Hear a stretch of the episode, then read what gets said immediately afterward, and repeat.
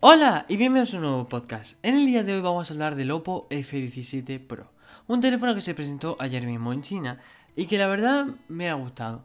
Está bastante bien equilibrado, no es el mejor, no es el teléfono del año, pero está bien equilibrado. Me gusta hablar de este tipo de teléfonos que tampoco son, como digo, los mejores teléfonos, pero no los peores, está bastante bien. Además hablamos de ello porque hace poco Oppo, aquí en España, ha abierto su página online. Entonces, lo que eso significa que esos posibles teléfonos que se presentan, por ejemplo, en India o en China, ahí tienen más posibilidades de que vengan aquí a España. Entonces hablamos de un Oppo F17 Pro, un teléfono de gama media, bien equilibrado, y como digo, no digo, no es el mejor, Está ahí, ahí, pero me ha convencido. Primero de todo, hablamos de su diseño. Su diseño es muy normal. Cuenta con una cuádruple configuración de cámaras, pero no en tira, sino en cuadrado. Me gusta, la verdad. Y una doble configuración delantera de cámara de selfie algo que ya vimos por ejemplo en el OnePlus Nord y algo que parece ser, también vimos por ejemplo en el Redmi K30 Ultra y que se, está convirtiendo como por así decirlo una especie de moda, ¿no? Le ha dado a todos los fabricantes por colocar una doble cámara, una configuración de sensor normal y gran angular. Por eso lo comentaremos en la cámara.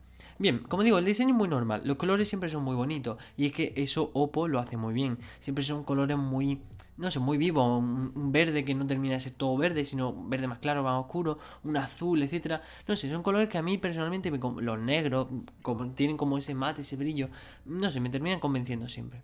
Entonces hablamos de este Oppo F17 Pro y pasemos un poco a su ficha técnica. Primero de todo su pantalla. Su pantalla es una, bueno, cuenta con un panel Super AMOLED de 6,43 pulgadas y resolución Full HD Plus. Como veis, tenemos primero un panel Super AMOLED, lo cual nos indica que los colores técnicamente van a estar más vivos, no tan saturados, sino que son colores más vivos al tener un panel AMOLED.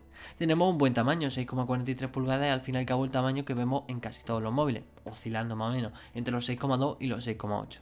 Y buena resolución, Full HD Plus, oye, no está nada mal.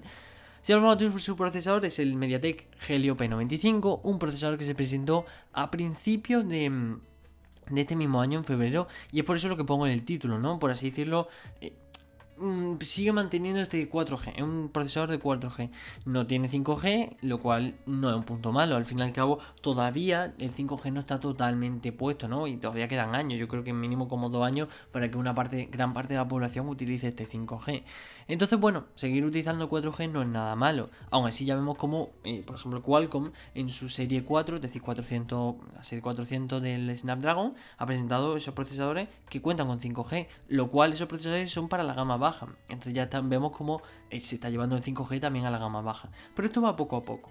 Aún así, como digo, tenemos un buen procesador, no es un procesador muy potente, está hecho literalmente muy para la gama media. Eh, se supone que es un procesador gaming, que bueno, cuando son procesadores así gaming es más el apellido que el uso. Pero bueno, ha sido un procesador gaming y está bastante bien, es un procesador muy bueno. Como digo, eh, si pasamos ahora a memoria de almacenamiento interno y memoria RAM, tenemos en memoria RAM una triple configuración de 4, 6 y 8 y memoria de almacenamiento interno 64 y 128. Esto me gusta bastante porque tenemos esa libertad de, expresión, esa libertad de elección que siempre nos da eh, Oppo y otras marcas, por ejemplo, no. Es decir, hemos hablado aquí en algunos teléfonos que solo teníamos, por ejemplo, una versión, yo que sé, 4 GB de RAM y 64 de almacenamiento y ya está o como mucho 4 y 6 GB de RAM y 64 de almacenamiento, o viceversa. Entonces, tener aquí bastante libertad de elección, no sé, 4 GB de RAM y 64, 6 y 128, 8 y 100. Es tener esa elección, no sé, a mí la verdad que me convence. Porque, por ejemplo, me acuerdo cuando me fui a comprar el Mi A3, por poner un ejemplo, que yo dudaba, decía 4 o 6. Y ya te, da esa duda y dices, bueno, no necesito 6, así que cogí 4. Pero en vez de coger 64, cogí 128. Entonces tiene esa cosa de que puedes elegir, como modificarlo más a tu gusto. Bueno, no necesito 8 GB de RAM porque la verdad mm, yo lo veo siempre innecesario, ¿no? Pues entonces me cojo 6, pero me cojo 128. Tener esa, como digo, libertad de elección. Pero bien, si pasamos a un apartado importante que son sus cámaras, tenemos, como digo, una cuádruple configuración y tenían dos opciones. En su sensor principal podían coger o el de 64 o el de 48.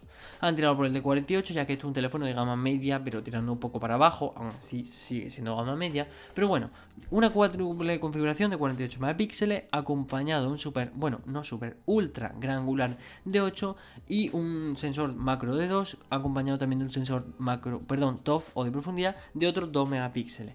Como veis, una configuración que está más que vista en esta gama media, es decir, Siempre vemos sensor principal, gran angular, macro y TOF. ¿Cuándo cambiarán? Es la pregunta que nos hacemos todos cuando hablamos de teléfono. Pero bueno, si pasamos a su cámara frontal, como digo, teníamos, eh, dije al principio, tenemos una doble configuración, 16 megapíxeles como sensor principal, acompañado de un gran angular de 2. Esto, como digo, no es tampoco malo. Es decir, yo personalmente no le voy a utilizar ponerle un gran angular en la cámara selfie, pero tenerlo no está nada mal. A gustos colores, ¿no? Cada uno utilizará ese gran angular o no.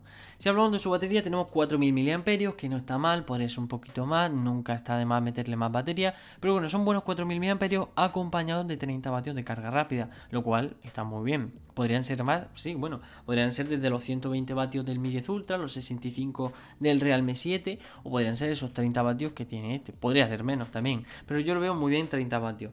Como digo, no, tampoco me hace falta más. Un poco más de batería no estaría mal, pero no es una crítica, sino una sugerencia. Como digo, eh, bueno, cosas que añadir, 4G, Wi-Fi, GPS y no sabemos si incluye NFC.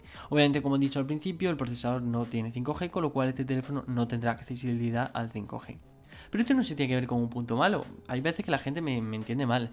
Y yo digo, que no tenga 5G no es un punto malo, es decir, es simplemente que hay que destacarlo. Estamos hablando de teléfonos que salen en septiembre de 2020 y no tienen 5G. Y no es un punto malo, porque también hay gente que Ahora mismo, el 5G no hay gente que, mm, no sé, no voy a poner porcentaje, pero yo diría, a lo mejor una gran parte de la población no utiliza 5G.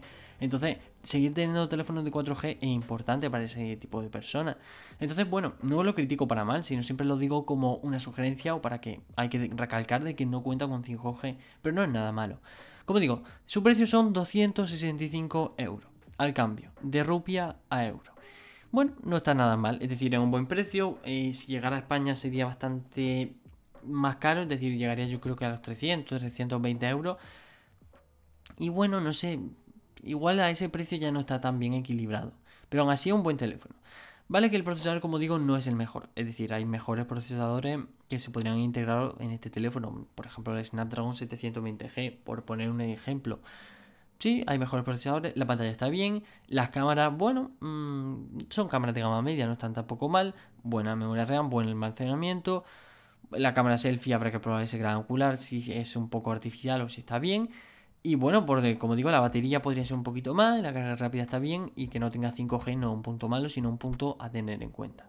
Como digo, este teléfono para mí es como que mantiene ese 4G vivo, ¿no? Ese no lo resucita porque no ha muerto, pero mantiene ese 4G ahí vivo, porque hay muchos teléfonos, hay marcas que ya casi que abandonan el, el 4G, ¿no? Es decir, mm, yo creo que con estos procesadores que ha presentado Snapdragon, los 400, es decir, la serie 400, hay marcas que casi totalmente van a abandonar, yo creo, en mi opinión, el 4G para finales de este año. Es decir, yo creo que hay cierta marca, ya sea Samsung o Xiaomi, que para principios de 2021 no veremos más teléfonos de 4G. Digo con esta, con esta presentación del Qualcomm Snapdragon 400, la serie 400. Pero bueno, eso habrá que verlo. Como digo, me gustaría saber tu opinión sobre este Oppo F17 Pro. Se ha presentado alguna versión normal. Lo que pasa es que no hemos hablado de ella porque Mm, ahí sí que le tengo muchas críticas. He hablado de uno que estaba mucho mejor equilibrado y así ya ponía el ejemplo 4G, etcétera. Pero el Oppo F17 está mucho menor del precio, pero como digo, no está muy bien equilibrado. Aún así, me gustaría saber tu opinión, déjamela en redes sociales, tanto en Instagram como en Twitter, arroba migtecno o en la página web www.migitecno.com. Muchísimas gracias por escucharme. Me gustaría, como digo, saber tu opinión. ¿Qué te parece este Oppo F17 Pro? ¿Lo ves equilibrado? ¿Lo ves bien? ¿Lo ves caro? ¿Lo ves barato? ¿Y qué opinas de que siga contando con 4G? Que, como digo, no un punto malo.